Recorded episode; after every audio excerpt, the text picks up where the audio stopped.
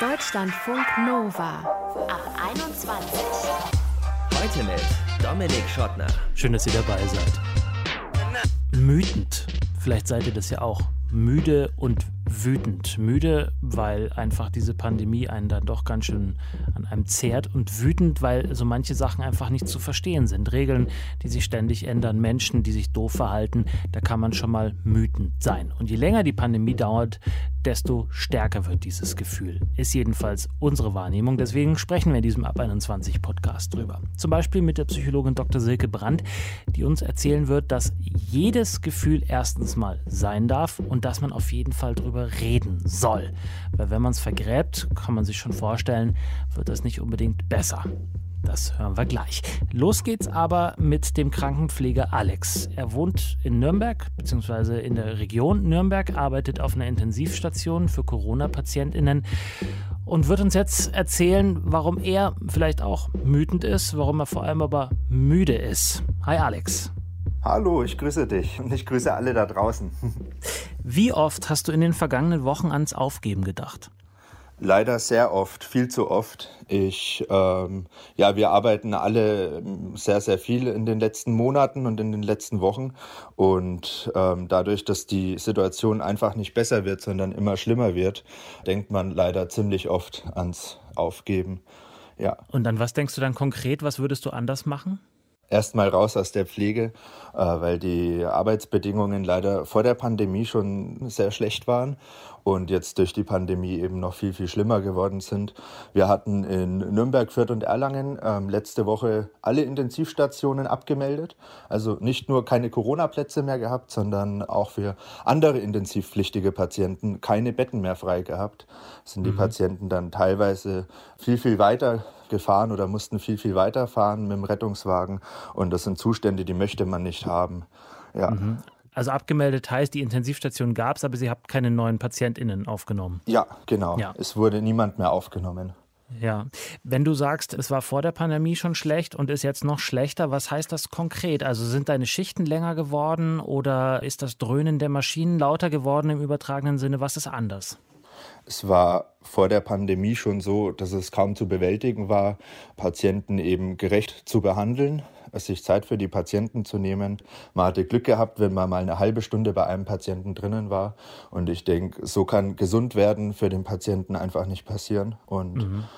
Ähm, jetzt in der Pandemie ist es eben so, dass wir noch viel, viel mehr Zulauf haben durch die vielen Corona-Patienten, die bei uns liegen. Ich arbeite jetzt seit, ähm, ja, seit letzten März eigentlich fast ununterbrochen auf äh, Corona-Stationen, auf Intensivstationen und auf äh, eben äh, Corona-Normalstationen. und dort ist es so, dass dort auch ein erheblicher Personalmangel ist. In der Klinik, in der ich aktuell bin, war das komplette Team angesteckt gewesen. Also die sind dann natürlich mindestens. Nee, ich noch nicht, zum Glück. Ich wundere mich selbst, warum nicht. Bist du geimpft? Ja, ich habe mich zweimal impfen lassen. Ich hatte gleich die erste Möglichkeit genutzt und habe mich sofort impfen lassen, ja. Mhm.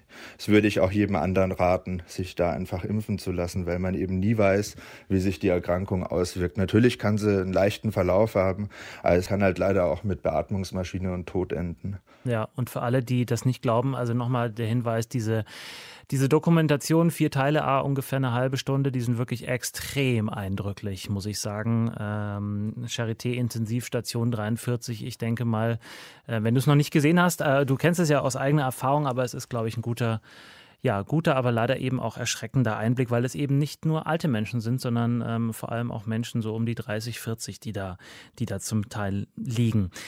Du hast ja selber so eine Art Öffentlichkeitsarbeit mit deinem Instagram-Profil, Krankenpfleger-Alex. Ähm, was kriegst du da für Rückmeldungen? Teilweise sehr positive Rückmeldungen von äh, vielen Bekannten, die eben äh, wissen, dass ich Krankenpfleger bin und auch sehr viele ja, Respektmitteilungen. Das bringt halt leider alles nichts. Ich meine, ich finde es natürlich schön und mich freut es, aber langfristig bringt es der Pflege einfach nichts, wenn man nur klatscht, Merci-Schokolade vorbeibringt und das war's dann. Äh, mhm. Die Gesellschaft müsste sich da einfach intensiver mit beschäftigen und vor allem unsere Politik müsste da endlich mal in die Pushen kommen. Das ist ja. ja schon seit Jahren ein riesengroßes Problem. Was ich aber auch leider vermehrt kriege, sind Beleidigungen oder irgendwelche Unterstellungen von äh, ja, ich will die nicht alle Querdenker nennen, aber sind ja Menschen, die eben nicht ans Coronavirus glauben. Ja. Und die unterstellen dir dann was? Also ich meine, du erzählst Ich trinke den ganzen Alltag. Tag nur Kaffee. Mhm. Ähm, ich äh, würde irgendwie, einer hat mal geschrieben, ich würde bezahlt werden dafür, dass ich hier Bilder poste aus meinem Klinikalltag und ähm, so Sachen. Was macht das mit dir? Es verletzt einen. Vor allem, wenn man so viel zu tun hat äh, wie wir zurzeit. Wir rennen wirklich von Schicht zu Schicht. Ich habe diesen Monat 15 Nachtdienste und 5 Tagdienste. Ja, und äh, das auch noch durcheinander. Und man versucht natürlich immer das Beste auf der Arbeit zu tun. Und äh, die positiven Sachen, die mir geschrieben werden, motivieren mich natürlich. Aber das andere verletzt mich auch. Also ich würde lügen, wenn ich sagen würde, ähm, es geht nicht äh, an mich ran, ja. Du hast, ja, jetzt hast du schon gesagt, wie viele Nacht- und Tagdienste du hast und dann auch noch abwechseln und nicht so am Stück. Ähm, zumindest was, zumindest der, was die Der Monat Arbeit ist sogar weniger. Letzten Monat waren es über 200 Stunden. Äh, diesen Monat sind es, glaube ich, nur 192 Stunden oder so. Oder ja. Und wo bleibt das Privatleben da? Das quetscht man eben so dazwischen. Ähm, ich habe das Glück, dass meine Freundin selbst Heimleitung ist und da dann eben auch viel Verständnis für aufbringt. Aber natürlich leidet das Privatleben. Es fängt ja schon damit an, dass ich meine Tochter, die äh, von meiner damaligen Freundin, die äh, kann ich kaum sehen, weil ich immer Angst habe, sie anzustecken. Meine Großeltern mhm. sehe ich kaum seit der Pandemie. Bei meinem Stiefvater und bei meinem Vater bin ich sehr, sehr vorsichtig. Und das ist natürlich der eine Punkt, die Ansteckungsgefahr. Und der andere Punkt ist einfach die Zeit. Und wenn man mal Zeit hat, dann hockt man meistens nur zu Hause, bestellt sich was von Lieferando und trinkt mal ein Bierchen, aber mehr ist da nicht drin. Da fehlt einem einfach die Kraft. Ja. Mhm. Das heißt, auch äh, mit deinem Körper gehst du dann äh, zwangsläufig nicht so sonderlich pfleglich um am Ende. Nein, ich trinke viel Kaffee, mhm. habe sehr viel Stress durch den Schichtdienst und äh, wenn man mal fünf, sechs Nachtdienste am Stück hatte und äh, nur einen Tag frei dazwischen, dann kann man nachts nicht schlafen, macht einen Tag durch. Ich versuche natürlich viel Sport zu machen, aber das ist auch weniger geworden seit der Corona-Pandemie, obwohl ich mir für zu Hause schon alles besorgt hatte. Ähm, Aber wie ja. motivierst du dich, wenn du, also ich kenne es zumindest ansatzweise, wenn ich hier immer bis Mitternacht bin und dann, ähm, dann doch relativ früh wieder immer aufstehen muss, ähm, weil da jemand versorgt werden muss, da ist man tagsüber einfach mit einer anderen Motivation unterwegs, als wie wenn man gechillt um elf ins Bett geht und um sieben aufsteht. So. Ähm, wie motivierst du dich dann zum Beispiel zum Sport oder wie motivierst du dich, was anderes als Arbeit zu machen? Ich habe mich da quasi öffentlich verpflichtet. Ich habe auf Instagram, Mit Instagram meinst du? Ja, ich ja, habe ein, ja. Story-Highlight, das heißt äh, Ziele 100 und für jedes Kilo, das ich jetzt abnehme, seit der Pandemie sind es leider 18 Kilo äh, äh, gewesen, die ich zugenommen habe. Und für jedes Kilo, das ich jetzt abnehme, dürfte sich meine ähm, Follower-Gemeinschaft, ein Verband oder äh, sowas ähnliches aussuchen. Und da spende ich dann natürlich hin. Genau. Meistens ah. sind es irgendwelche wohltätigen Verbände hier in Deutschland oder hier in Nürnberg und Umgebung. Ja könnte man ja sagen, dass sozusagen die 18 Kilo investiert wurden in, in das Leben von anderen Menschen, denen du beim Überleben äh, geholfen hast. Aber ich bin hundertprozentig sicher, dass du auch deutlich also einige Leute hast sterben sehen. Ähm, was macht das mit dir? Es verletzt einen. Es war vor Corona schon so, aber jetzt verletzt es einen eben noch mehr. Das lässt man natürlich auch nah an sich ran. Gerade jetzt, äh, wo dieses Thema Corona ganz hoch in den Medien ist und äh, überall eigentlich in jedem Gespräch zum Thema wird. Und wenn es da dann natürlich so viele Querdenker gibt und so viele Menschen, die da einfach nicht dran glauben und man sieht das tagtäglich, dann verletzt einen das noch mehr. Ähm, Genau, gerade Menschen, die sich nicht an Maßnahmen halten und man sieht ja eigentlich dann die Resultate auf der eigenen Station. Das macht einen ziemlich fertig, ja.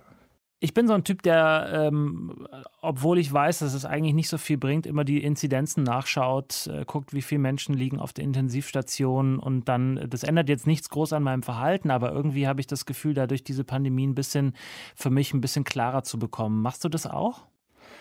Das mache ich auch. Ich habe, ja. ähm, wir haben in der Klinik ein System, ähm, Ivena heißt das. Da sieht man eben, wie die äh, Krankenbetten gerade belegt sind. Daran orientiere ich mich eigentlich mehr als an den Inzidenzwerten, mhm. weil unsere Gesundheitsämter ja oft nicht nachkommen. Man merkt meistens schon, wenn die Inzidenzen steigen, merkt man das meistens in den Kliniken schon ein paar Tage vorher, wenn dann wieder mehr Zugänge kommen. Ja. Mhm. Das heißt, gerade habt ihr wieder aktuell viele Zugänge. Leider. Ja. Was hast du in diesem Jahr der Pandemie über dich gelernt? Bist du ruhiger geworden in manchen Situationen? Bist du angespannter geworden, weil dir Leute eben sowas sagen wie Corona gibt es nicht? Ähm, was hast du über dich gelernt?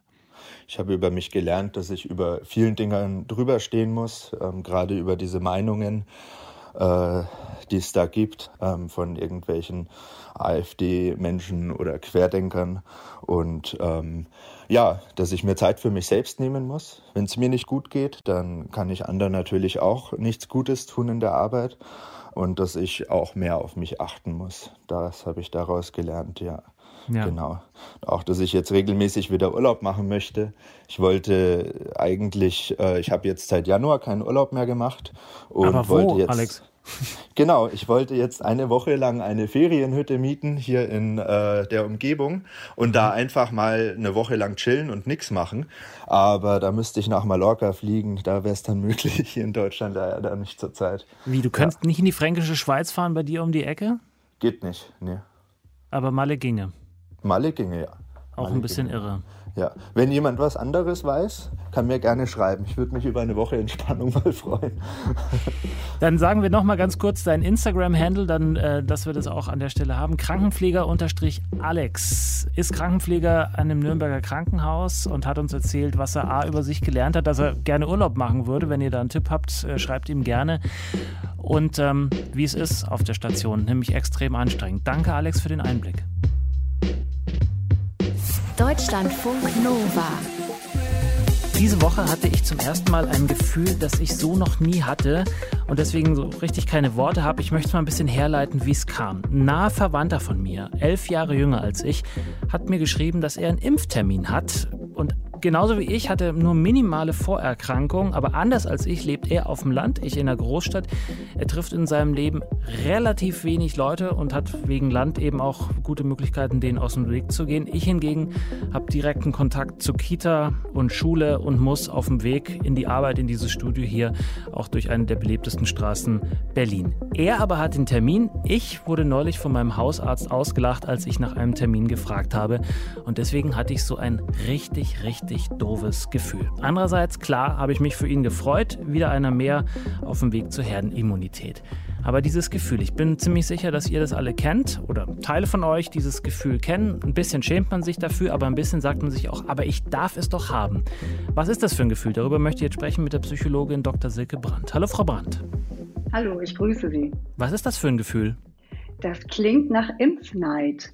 Oh. Das eins der Gefühle, die jetzt in Zeiten von Corona neu entstanden sind, beziehungsweise, naja, Neid ist ein Grundgefühl, aber Impfneid ist eben haben wollen. Ich möchte auch geimpft werden, denn Impfung bedeutet mehr Freiheit, mehr Autonomie. Und da sind wir ja alle im Moment sehr stark eingeschränkt.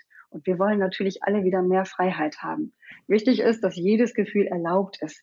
Nur manche sind unbeliebter als andere. Neid gehört dazu. Ja. Für Neid schämt man sich manchmal auch, aber muss man sich gar nicht schämen. Ein bisschen. Also, also es hat mich jetzt nicht die große Überwindung gekostet, das zu erzählen, weil ich glaube tatsächlich, ja, genau, es ist okay, auch mal das zumindest kurz wahrzunehmen, dass man sowas hat, aber dann muss man eben auch irgendwie drüber hinwegkommen, vielleicht im besten Falle.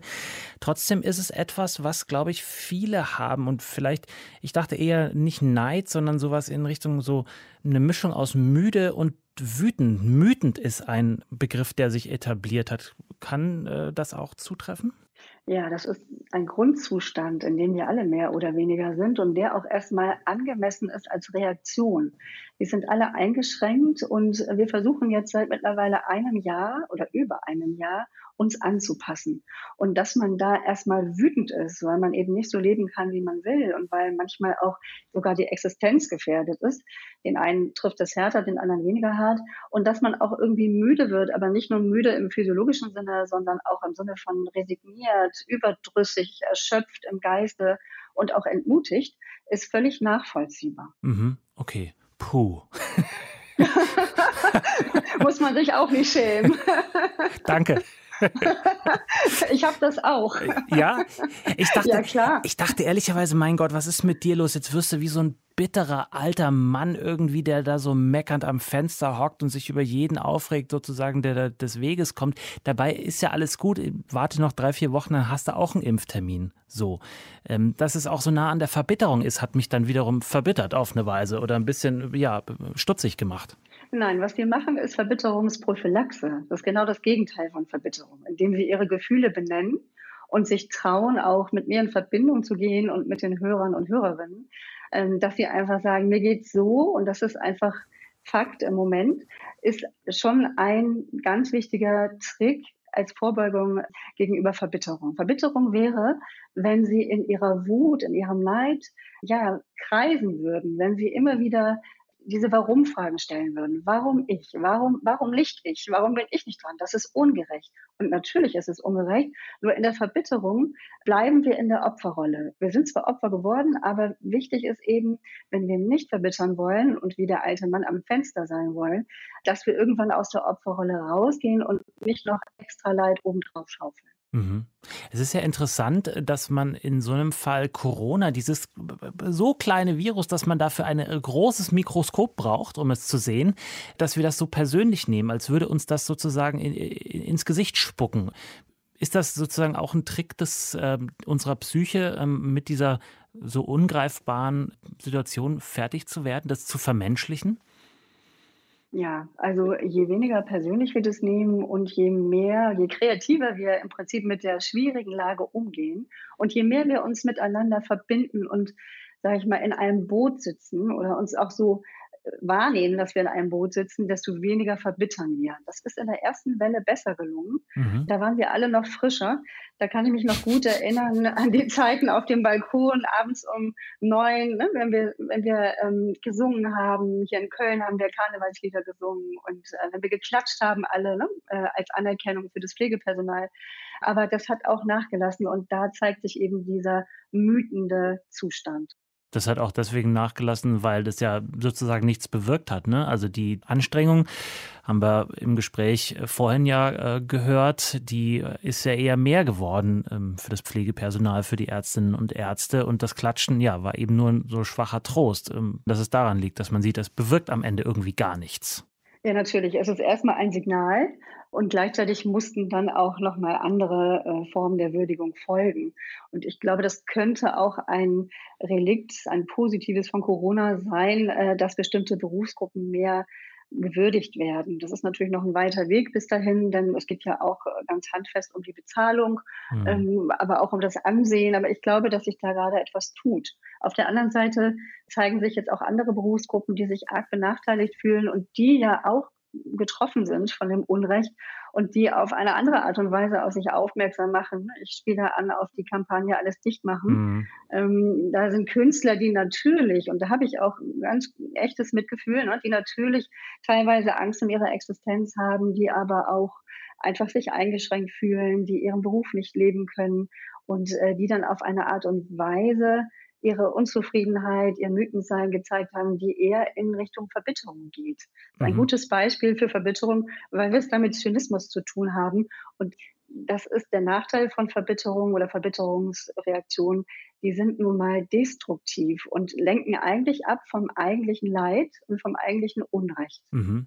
Wie können wir, wie hätten sich auch die 53 SchauspielerInnen, die da mitgemacht haben, vor Verbitterung schützen und vielleicht dem Optimismus so einen kleinen Schub wiedergeben, trotz der Lage, die sich uns ja jeden Tag aufs Neue bietet? Ja, also im Prinzip geht es immer darum, zunächst mal das Unrecht zu benennen. Denn Verbitterung ist immer eine Reaktion auf erlebtes Unrecht. Und das ist ja unstrittig. Also die Künstler äh, haben ja auch Unrecht erlebt. Die sind in einer schwierigen Lage und dürfen einfach ihren Beruf nicht ausüben, während andere ihren Beruf ausüben dürfen oder sogar mehr als ihnen liebt es ausüben müssen, mhm. äh, ist es alles ungerecht. Und auf der Welt gibt es einfach sehr viel Ungerechtigkeit. Also wichtig ist erstmal das Unrecht zu benennen und ganz klar zu beschreiben, wie es einem damit geht. Also die Haltung der Achtsamkeit, also genau zu beschreiben, welche Gefühle man hat, wie es einem geht und dann eben ins Mitgefühl zu gehen und zu sagen, ja, es geht vielen so und es ist mir wichtig, ähm, dass ich dieses Leid abstelle, also quasi in die Fürsorge gehen. Und dann ist so die Frage, gut, wenn ich Existenzängste habe, gibt es Möglichkeiten, auf andere Art und Weise Geld zu verdienen oder vielleicht auch ähm, ja, Spendenaufrufe in die Welt hinaus zu senden oder irgendwelche spannenden Aktionen zu planen. Das wird ja auch teilweise so gemacht. Nur diese Aktion zeigt eben, da sind Menschen ähm, ja in die Verbitterung abgebogen. Ja, ganz konkret, wenn man morgens aufwacht und ähm, der Blick geht dann doch zum Handy, auch wenn man sich was anderes vorgenommen hat und stellt fest, okay, es hat sich über Nacht leider doch nicht äh, wirklich was grundlegend verändert und diese Wut und Anflüge der Verbitterung, auch wenn sie vielleicht was anderes ist, aber gefühlte Verbitterung machen sich in einem breit. Was ähm, kann man dann tun, um die gleich wieder loszuwerden, gar nicht erst zu groß werden zu lassen? Das ist eine ganz wichtige Frage, denn das fängt im Kleinen an. Ganz grob geht es darum, aus der Opferrolle wieder rauszutreten. Wir sind alle Opfer geworden durch die Pandemie.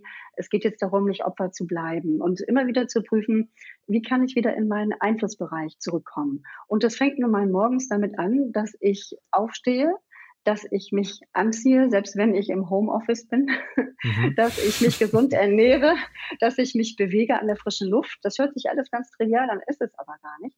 Und dass ich für einen gesunden Schlaf sorge. Was kann ich in dieser schwierigen Situation im besten Fall für mich rausholen oder auch für andere, also mich verbunden fühlen mit anderen? Also die Haltung der Achtsamkeit und des Mitgefühls und letztendlich auch eine Portion Weisheit, und psychische Flexibilität, das sind Prinzipien, Haltungen, ja, die uns allen nützen können. Immer wieder das Beste draus zu machen. So wie es gibt ja diesen Spruch, schenkt das Leben dir Zitronen, mach Limonade draus. Und so ist es gemeint. müssen wir nur noch Zitronen zu Hause haben. Wenn man keine hat, kann man ja Gott sei Dank auch noch ohne Test äh, mit Maske sie einkaufen gehen.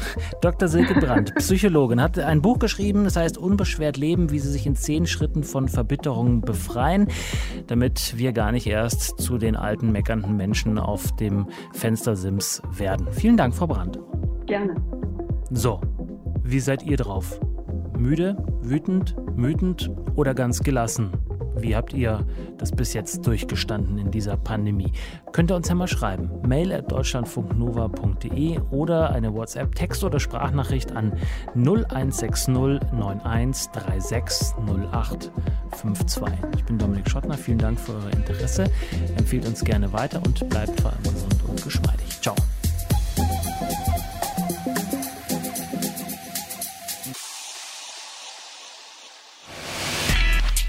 Deutschlandfunk Nova ab 21. 21. Montags bis freitags ab 21 Uhr und auf deutschlandfunknova.de.